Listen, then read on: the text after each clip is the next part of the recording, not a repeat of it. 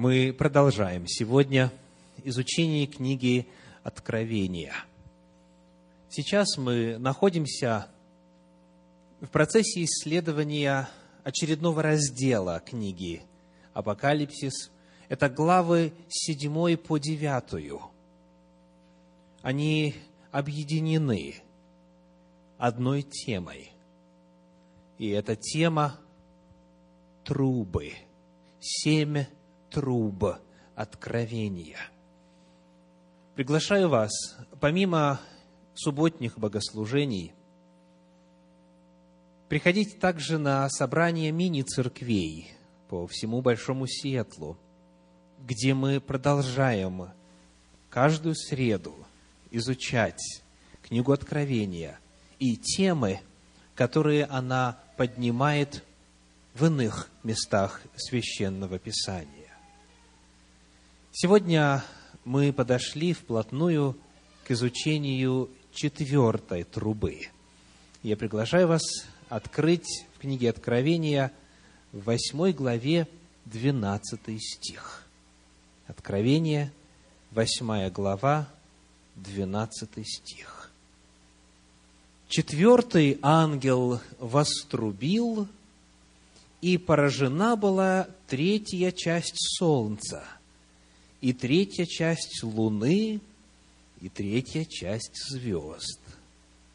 Так что затмилась третья часть их, и третья часть дня не светла была, так, как и ночи. Вот содержание третьей трубы, содержание четвертой трубы. И проповедь наша называется «Откровение труб», двоеточие – четвертая. Откровение труб, двоеточие, четвертая труба. Понятен ли вам смысл 12 стиха? Все ли здесь понятно сказано? Можно ли это как-то себе представить, то, о чем говорит Иоанн Богослов? Давайте Попытаемся посмотреть на этот стих сквозь призму некоторых современных переводов. И я думаю, это сразу отразится на выражении вашего лица. Перевод Российского библейского общества говорит, «Четвертый ангел затрубил, и была поражена треть солнца, треть луны и треть звезд» они на треть затмились, и треть дня была без света, как и треть ночи. Современный перевод Кулакова передает содержание 12 стиха так. «Затрубил четвертый ангел, и помрачилась треть солнца, треть луны и треть звезд, так что потускнели они на треть а день и ночь потеряли треть своего света. Какой перевод вам больше понравился? Мы находим, что когда используешь разные переводы, тогда понятнее становится текст. Мы посмотрели на то, что написано. Давайте попытаемся это представить. Возможно ли, говоря о значении вот этих образов, представить себе буквальное исполнение этого пророчества? Начнем с Солнца. Скажите, что будет, если поразить одну треть Солнца? То есть, скажем, взять ее, затмить, взять, откромсать от Солнца одну треть. К чему это приведет? Станет меньше солнечной энергии. Если взять и накрыть одну треть солнечной энергии, то ее станет на одну треть меньше, правда? То есть меньше света будет, меньше тепла будет, меньше будет иных излучений, которые Солнце направляет на нашу Землю. Но ясно, что не получится так, чтобы затмение одной трети Солнца привело к тому, что одна треть дня стала темной, правда? Света просто станет меньше, но день не станет на одну треть темным. Посмотрим на Луну и звезды.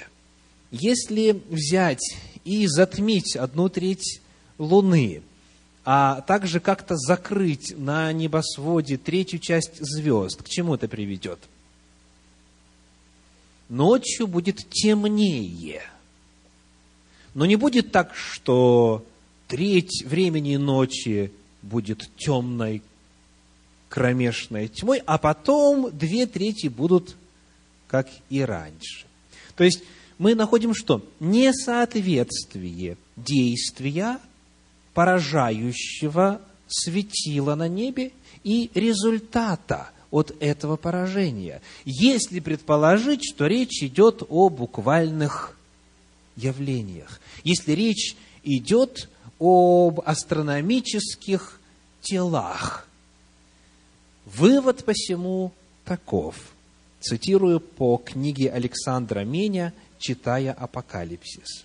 Сказано, все эти образы, и третья часть Солнца, и третья часть Луны, и третья часть звезд совершенно невозможно понимать в буквальном смысле, потому что они передают нечто, что даже невозможно зрительно изобразить.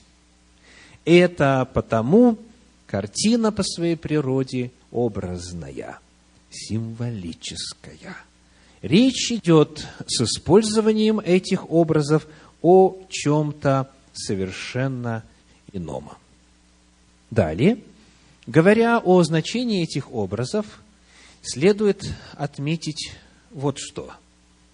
Вы видите, что и солнце, и луна, и звезды поражены одинаково.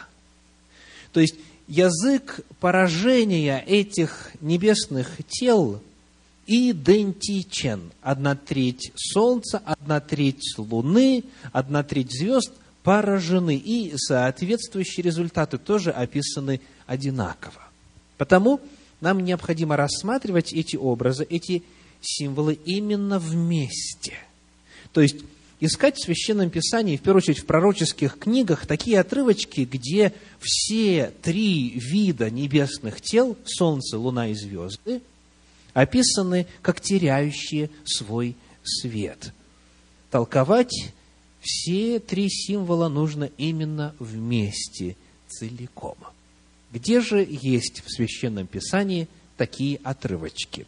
которые, используя тот же самый образный язык, рассказывали бы нам, о чем Бог говорит языком этих символов.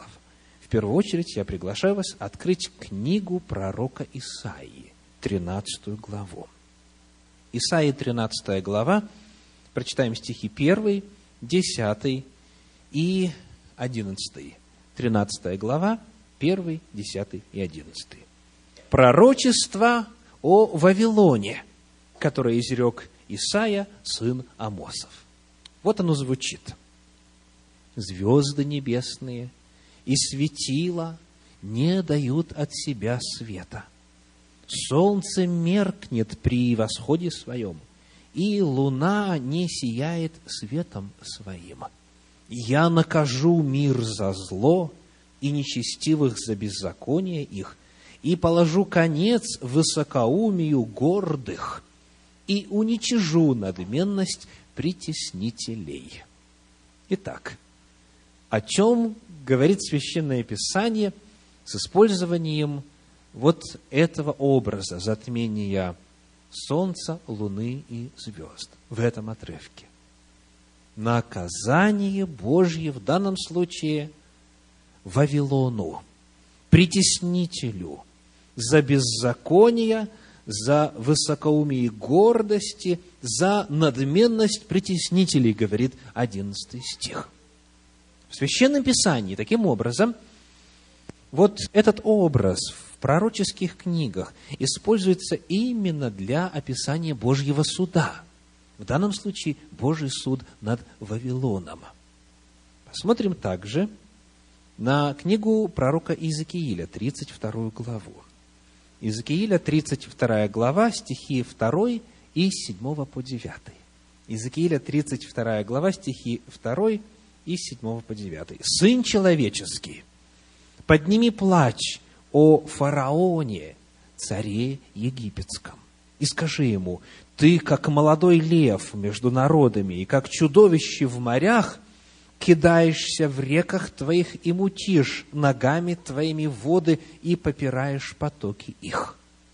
И вот Божье определение, стихи 7 по 9. И когда ты угаснешь, закрою небеса, и звезды их помрачу, солнце закрою облаком, и луна не будет светить светом своим. Все светила, светящие на небе, помрачу над тобою, и на землю твою наведу тьму, говорит Господь Бог. Приведу в смущение сердце многих народов, когда разглашу о падении твоем между народами по землям, которых ты не знал. Перед нами вновь описание Божьего суда. В данном случае над кем? Над Египтом. И описывается именно падение Египта, его гибель, завоевание его. А символы, которые при этом используются, это затмение солнца, луны и звезд. Итак, в пророческих писаниях и у пророка Исаии, и у пророка Иезекииля – Картина, которая нас интересует, означает Божьи суды. Посмотрим, как об этом пишет в своем комментарии на книгу Откровения архимандрит Иануарий. О затмении, как знамении суда, говорили пророки. Как и в случае Египта, речь идет о суде над врагами Бога и врагами народа Божия. Итак, мы вспоминаем, что в принципе все семь труб, которые звучат в книге Откровения, это картина Божьих судов. И четвертая труба, конечно же, не исключение. Наказываются богоотступники, притеснители, наказываются беззаконники, нечестивцы. Вот что означает этот язык. Помните ли вы, почему одна треть об этом мы говорили несколько проповедей назад, что в книге Откровение означает одна треть. Это те, кто пошел за дьяволом. Как вот в начале одна треть ангелов Божьих последовала за ним. Таким же образом, все, кто отождествляется с дьяволом, исполняет в своей жизни его волю, они обозначаются вот этим числом одна треть. Потому перед нами картина наказания – тех, кто пошел за сатаной. Помимо этого, нам необходимо также задать вопрос и о причинах этого суда, когда речь идет об использовании образа тьмы, затмения света, затмения света солнца и иных небесных тел. Давайте откроем книгу пророка Исаии, восьмую главу, 20 стих, и посмотрим, какой еще смысл заложен вот в этот образ тьмы и света. Исаии, восьмая глава, стих 20. Вы, некоторые, знают этот стих наизусть. Повторим вместе. Обращайтесь к закону и откровению – если они не говорят, как это слово, то нет в них света. Свет здесь сопряжен, ассоциируется, связан с истиной Божьей. Если они не говорят, как это слово, то есть закон Божий, пророческое откровение Божье, священное Писание, то нет в них света. Свет, соответственно, это Божья истина – а тьма – это отсутствие Божьей истины. Еще об этом очень емко говорил пророк Михей в третьей главе своей книги. в стихах с 5 по 7. Михея 3 глава, стихи с 5 по 7.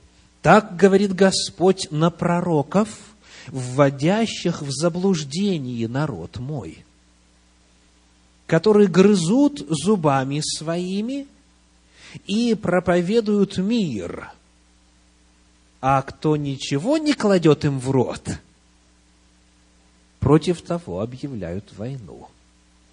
Посему, вот приговор, посему ночь будет вам вместо видения, и тьма вместо предвещаний.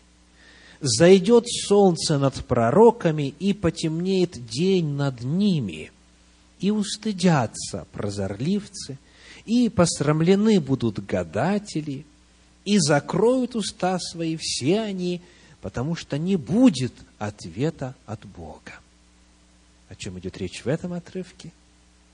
Когда небесные тела перестают давать свет, это означает прекращение откровений от Господа, которые получали пророки.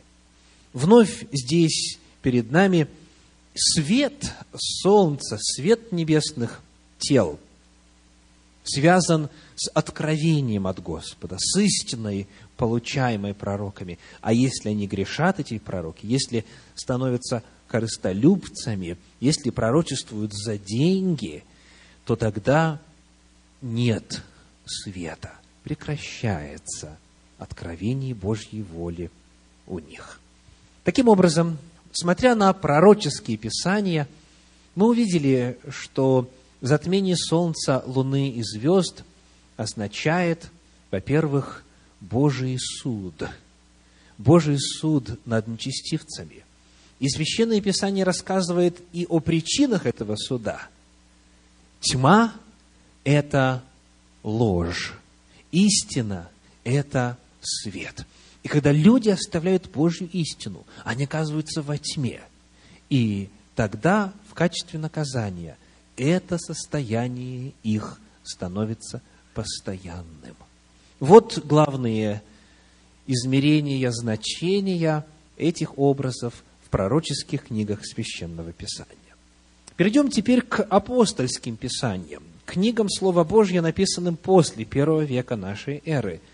И посмотрим, как вот этот образ света и тьмы используется непосредственно в Слове Божьем, в апостольских писаниях. Приглашаю вас посмотреть во-первых, на ряд утверждений из Евангелия от Иоанна.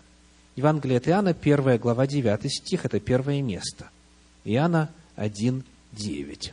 Сказано, «Был свет истинный, который просвещает всякого человека, приходящего в мир». О ком идет речь? О Боге идет речь об Иисусе Христе в частности. Он есть свет истины, который просвещает всякого человека, приходящего в мир. Бог каждому открывается, на совесть каждого влияет, каждого зовет ко спасению, каждому сообщает свою волю в той мере, в которой человек готов принять. Далее, об этом же в 8 главе Евангелия от Иоанна в 12 стихе. Иоанна 8, 12 сказано – Опять говорил Иисус к народу и сказал им, «Я свет миру. Кто последует за Мною, тот не будет ходить во тьме, но будет иметь свет жизни». Итак, источником света, источником истины является сам Господь, Иисус Христос. И вы видите здесь контраст. Быть во свете и, наоборот, пребывать во тьме. Чуть дальше, в 12 главе Евангелия от Иоанна, стих 46, Иоанна 12, 46, говорит, «Я свет пришел в мир, чтобы всякий верующий в Меня не оставался во тьме». Образ тьмы и света в апостольских писаниях связан с образом заблуждения, с одной стороны, и истины, с другой – Бог есть источник света, Он есть источник истины. Далее, в первом послании Петра, во второй главе, в девятом стихе на нашу тему есть следующее утверждение. Первое послание апостола Петра, вторая глава, стих 9. «Но вы род избранный, царственное священство, народ святый, люди, взятые в удел, дабы возвещать совершенство призвавшего вас из тьмы в чудный свой свет. Вновь контраст. Те, кто призван, те, кто вошел в общество Господне, они во свете. Все прочие продолжают пребывать во тьме. Второе послание Коринфянам, 4 глава, стихи с 3 по 6, использует те же самые слова. Второе послание Коринфянам, 4 глава, стихи с 3 по 6. Если же и закрыто благовествование наше, то закрыто для погибающих, для неверующих, у которых Бог века сего ослепил умы, чтобы для них не воссиял свет благовествования о славе Христа, который есть образ Бога невидимого. Ибо мы не себя проповедуем, но Христа Иисуса, Господа, а мы рабы ваши для Иисуса, потому что Бог, повелевший из тьмы воссиять свету, это ссылка на сотворение, на первую главу книги «Бытие», Бог, повелевший из тьмы воссиять свету, озарил наши сердца, дабы просветить нас познанием славы Божьей в лице Иисуса Христа. Итак, свет здесь это что? Благовестие – Евангелие, весть о спасении во Христе и Иисусе. И дьявол здесь представлен как тот, который пытается удержать людей во тьме. Он их ослепляет, чтобы они не видели свет. Дальше. В послании к Ефесянам, в шестой главе, стихи 11 и 12. Шестая глава, стихи 11 и 12 облекитесь во всеоружие Божие, чтобы вам можно было стать против козней дьявольских. Потому что наша брань не против крови и плоти, но против начальств, против властей, против мира правителей тьмы века сего, против духов злобы поднебесных. Здесь с понятием тьма связаны дьявол – кто еще? Начальство, власти, мироправители, духи. Описываются духовные существа, ангелы сатаны, которые организованы по иерархической структуре и которые слаженно достигают на земле дьявольских целей. Вот они царство тьмы, духовные личности, которые пошли против Бога мироправители тьмы века сего. Свет солнца – это сам Господь Иисус Христос. Свет солнца – это Евангелие. Тьма – это дьявольское действие, это заблуждение, это ложь, это сами представители духовных вражеских сил на нашей земле. Ну и еще один отрывочек на эту тему – послание Колосянам, первая глава, стихи 12 и 13. Город Колос, послание, соответственно, Колосянам, первая глава, стихи 12 и 13.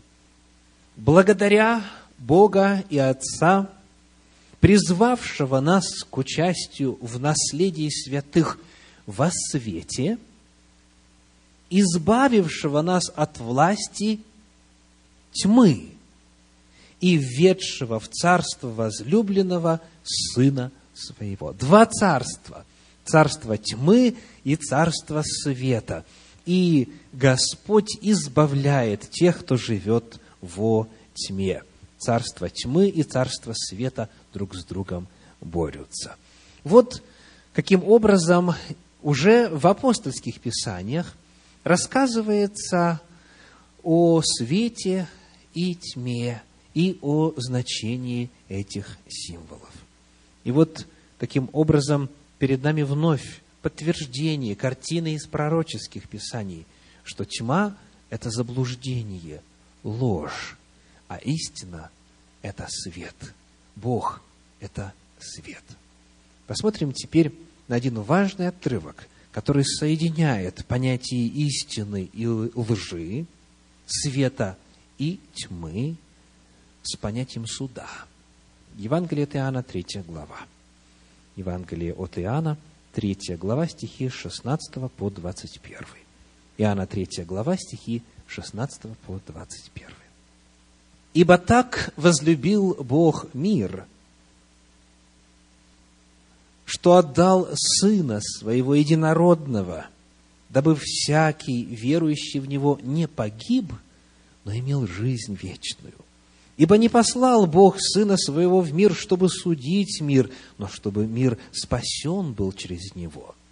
Верующий в Него не судится, а неверующий уже осужден, потому что не уверовал во имя единородного Сына Божия. Вот доселе какая тема была представлена в этих прочитанных стихах? Евангелие, благая весть, спасение Божья любовь. И дальше, в продолжение, читаем стихи с 19 и ниже. Суд же состоит в том, что свет пришел в мир. Но люди более возлюбили тьму, нежели свет, потому что дела их были злы. Ибо всякий, делающий злое, ненавидит свет – и не идет к свету, чтобы не обличились дела его, потому что они злы, а поступающий по правде идет к свету, дабы явны были дела его, потому что они в Боге соделаны. Причина, по которой наступает суд, заключается в реакции человека на свет, на истину. Господь настолько сильно возлюбил мир, что отдал самого себя. Сын Божий пришел для того, чтобы никто не погиб. Но, к сожалению, когда Он, свет мира, пришел в мир, не все его возжелали принять. И именно в этом суд. Суд в том, когда человеку явлена Божья истина, Божья любовь, Божье спасение, Божье Евангелие, а он его отвергает. Когда он уразумел, услышал, увидел, понял, осознал, но не принял, но отверг, вот тогда наступает тьма, тогда наступает суд. Перед нами таким образом картина Божьего наказания, в которой причина наказания и следствие наказания тесно взаимосвязаны. Причина наказания какова? Нежелание жить во свете. Отвержение света. А последствия каковы? Жизнь во тьме. Суд в том, что человек, который отвергает свет, остается во тьме. А жизнь во тьме губительна. Жизнь во тьме – это гибель. Скажите, кому из вас нравится брать в руку такие Божьи творения, которые можно назвать ползучими? Например, червяки, дождевые, а, опарыши, сороконожки и иные такие вот твари, которые извиваются, быстро бегают. Вот я вижу руку. Молодец, еще одну вижу. А большинство приходят в отвращение от самого вида этих тварей, правда? И отвращение, между прочим, на ваших лицах хорошо написано, потому это будет запечатлено. И это очень хорошо. Так вот, вот представьте себе, в вашей руке сейчас 40 сороконожек. И вот они все там... Я очень рад, что вы реагируете очень хорошо. И причина моего вопроса вот заключается в чем. Когда нашей дочери Софии было где-то в районе двух-трех лет, она по-особенному относилась к этим ползучим. Хочу показать вам, как она выглядела тогда в том возрасте. Посмотрим на первую фотографию.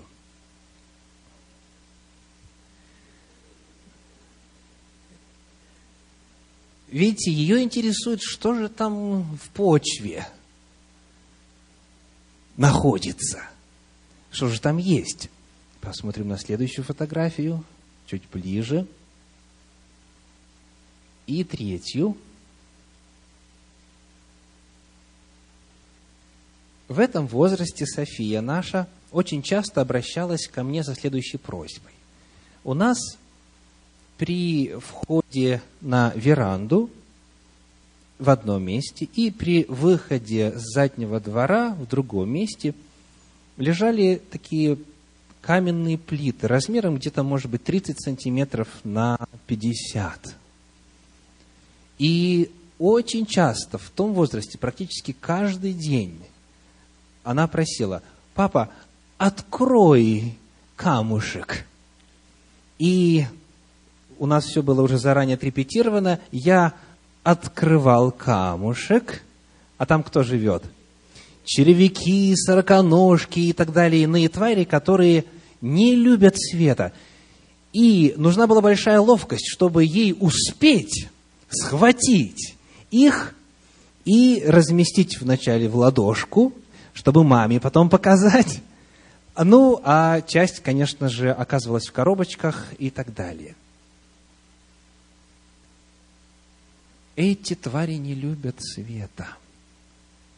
Нужна была именно ловкость, чтобы вот в тот момент, когда резко, неожиданно этот камень приподнимается, успеть схватить этих ползучих.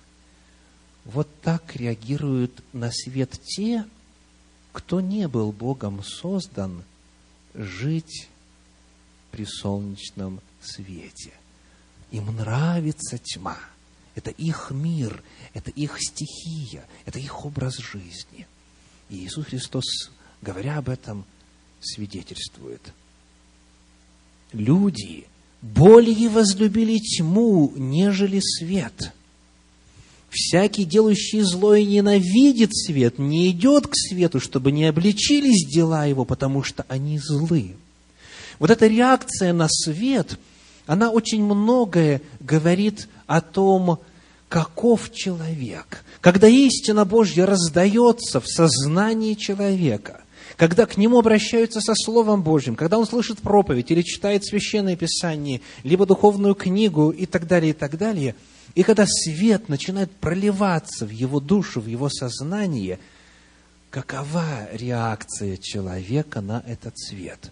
Вот в зависимости от ответа на этот вопрос – и складывается его дальнейшая судьба.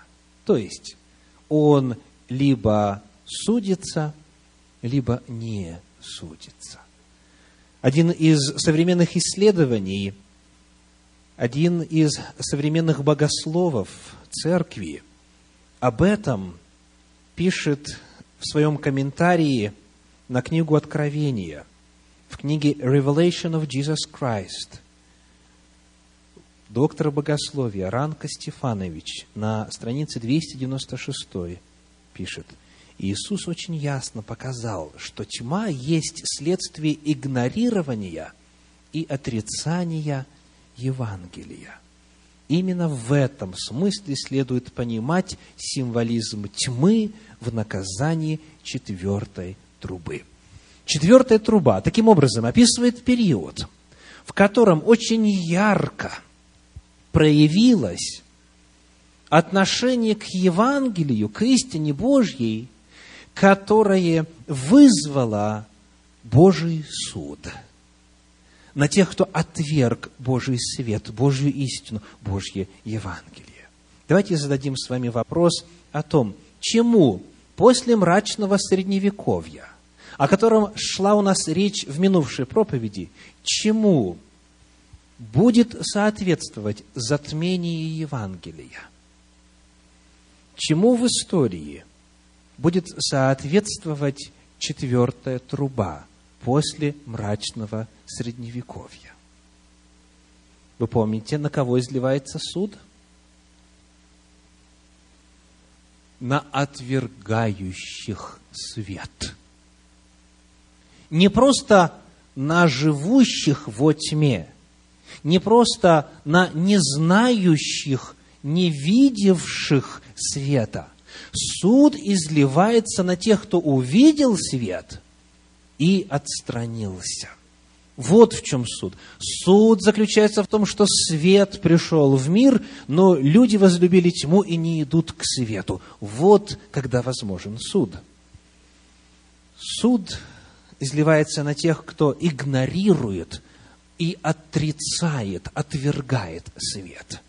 Следовательно, в истории после мрачного средневековья нам необходимо найти эпоху, в которой Евангелие прозвучало, истина была явлена, продемонстрирована, засвидетельствована, но ее не приняли. Истина евангельская была затемнена, была снова скрыта. Какая это может быть эпоха? Когда евангельская истина начала провозглашаться вновь после мрачного средневековья. Это протестантская реформация в Европе. Протестантские лидеры провозгласили вновь спасение во Христе Иисусе, спасение по вере, спасение по благодати. И был период, когда Европа ожила, поскольку увидела Божий свет, поскольку стала просыпаться от вот этого сна неверия, обряда верия, от формализма. Но, к сожалению, к великому сожалению, вот этот вот короткий промежуток времени, когда истина Божья сияла, когда Евангелие провозглашалось и проповедовалось, скоро был забыт. Этот промежуток времени сменился другим. Вновь цитирую из э, книги Revelation of Jesus Christ, страницы 296, 296 297, автор Ранка Стефанович. Сцена четвертой трубы рисует углубление господствующей в мире тьмы в период, идущий за темными веками. На первом этапе живое поклонение реформаторов – которые подчеркивали простоту и чистоту Евангелия, сменилось так называемой протестантской схоластикой, которой свойственны теологическая полемика и споры. Многие знакомы с таким понятием, как католическая схоластика, когда обсуждались вопросы абсолютно не связанные с жизнью, с взаимоотношениями с Богом – ну, один из классических примеров, который преподают всем, кто обучается в духовных семинариях, таков. Сколько спорили богословы с холостического периода, сколько может уместиться ангелов на кончике иглы? Правда важный вопрос для спасения? Вот так обстояло дело. Но мало кто знает о протестантской схоластике что после вот этого взрыва интереса к Библии, к Евангелию, к спасению, после всего того, что было благодатью для Европы, наступил период застоя, стагнации. Как говорит исследователь, сменился так называемой протестантской схоластикой, которой свойственны теологическая полемика и споры. Во время этого периода христианская жизнь стала представлять не столько личные взаимоотношения со Христом, сколько вопрос членства в той или иной церкви. Вновь водворился формализм. Далее, на следующем этапе, интеллектуальная революция эпохи просвещения или эры разума, которая характеризовала Европу с XVI по XVIII века – завершила господство христианской веры над разумом западного человека. Этот новый феномен отверг традиционную религию и привел к образованию рационализма, скептицизма, гуманизма и либерализма. Его конечным продуктом стало зарождение и подъем секуляризма. Что это такое? Как говорит большой толковый словарь, секулярный значит свободный от церковного влияния, светский. В результате пришел секуляризм. Со своей материалистической ориентацией, отвержением всего сверхъестественного и скепсисом в отношении веры любого рода, секуляризм заменил авторитет Библии и христианской веры человеческим разумом.